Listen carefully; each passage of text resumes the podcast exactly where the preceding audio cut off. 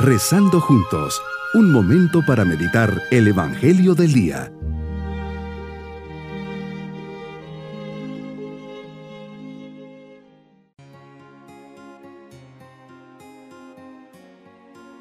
Les saludo en este día, miércoles de la cuarta semana de Cuaresma, 40 días dedicados a contemplar el rostro doliente de Cristo crucificado, en el cual se nos revela nuestra identidad más íntima como hombres y como cristianos, y en el que podemos aprender además la lección suprema que Él vino a enseñarnos. La vida solo tiene sentido cuando se ama, y el amor consiste en la donación plena de sí mismo a ejemplo de Cristo. En Cristo crucificado, por tanto, encontramos el secreto para ser felices y para vivir con plenitud nuestra vocación cristiana. ¿Qué sentido tiene todo esto? ¿De qué ha servido tanto sufrimiento? Oh vosotros, todos los que pasáis por el camino, dice Cristo desde la cruz, mirad y ved si puede haber un dolor más grande como el mío.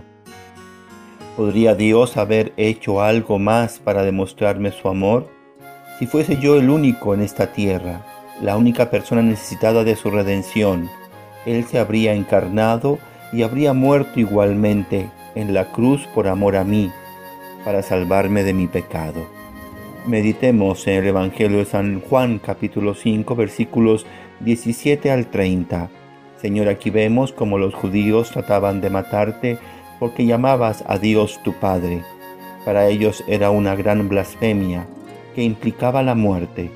Jesús Muestras tu identidad con tu Padre a través de las obras.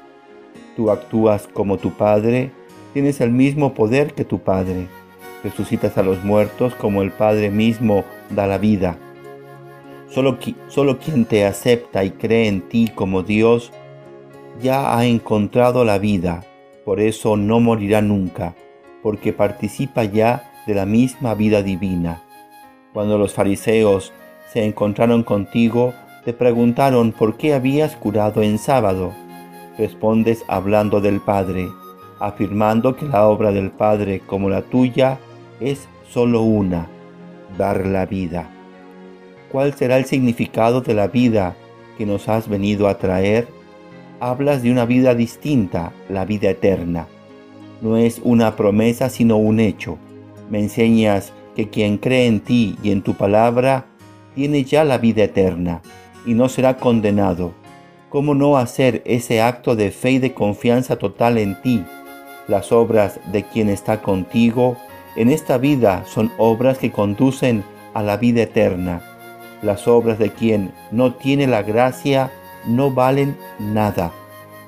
Las obras del que vive en gracia de Dios son constructivas, meritorias para uno mismo y para los demás, mientras que quien no vive en gracia de Dios no puede construirse una vida eterna porque no tiene vida. Cristo hoy como ayer nos invitas a escuchar y a seguir tus palabras, tus mandamientos.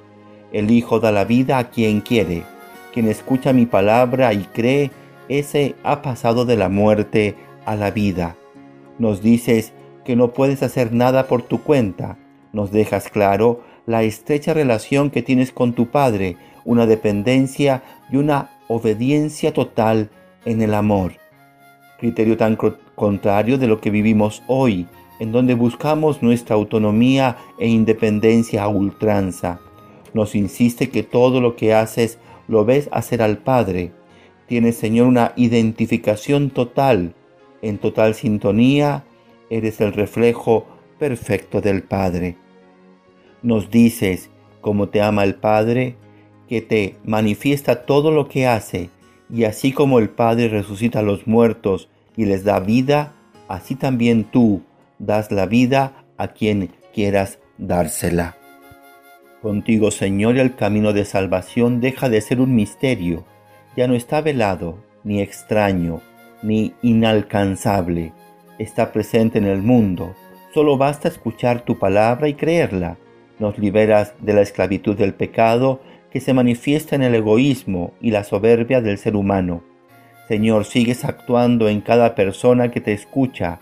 Acoge tu mensaje y opta por tu reino. Jesús, tú que siempre miras al Padre y haces lo que Él quiere, atrae mi mirada hacia ti para que yo aprenda a vivir como hijo y goce al sentirme amado por el Padre con un amor tan tierno y eterno. Mi propósito en este día será leer el Evangelio de la parábola del Hijo Pródigo, Lucas 15, 11 al 32, para contemplar el amor misericordioso y delicado de Dios Padre.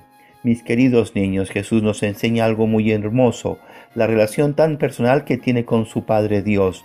Siempre busca hacer lo que el Padre quiere, se siente identificado totalmente con Él, lo ama, respeta y hace lo que le pide. Esta es una oportunidad para ver cómo es la relación que tengo con mi papá. Es de cercanía, confianza, amor, sencillez. Conozco y amo a mi Padre como Él me conoce y me ama así.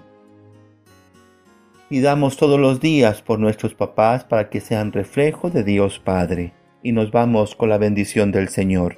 Y la bendición de Dios Todopoderoso, Padre, Hijo y Espíritu Santo, descienda sobre todos nosotros. Bonito día.